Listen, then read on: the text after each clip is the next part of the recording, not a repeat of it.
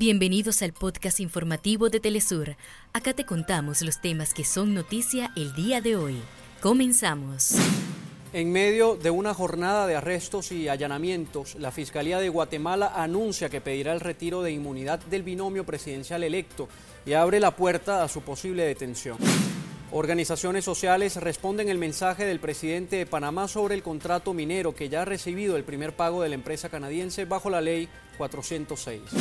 El presidente Pedro Sánchez promete cargo ante el rey de España en el Palacio de la Zarzuela. Hasta acá nuestros titulares. Para más información recuerda que puedes ingresar a www.telesurtv.net.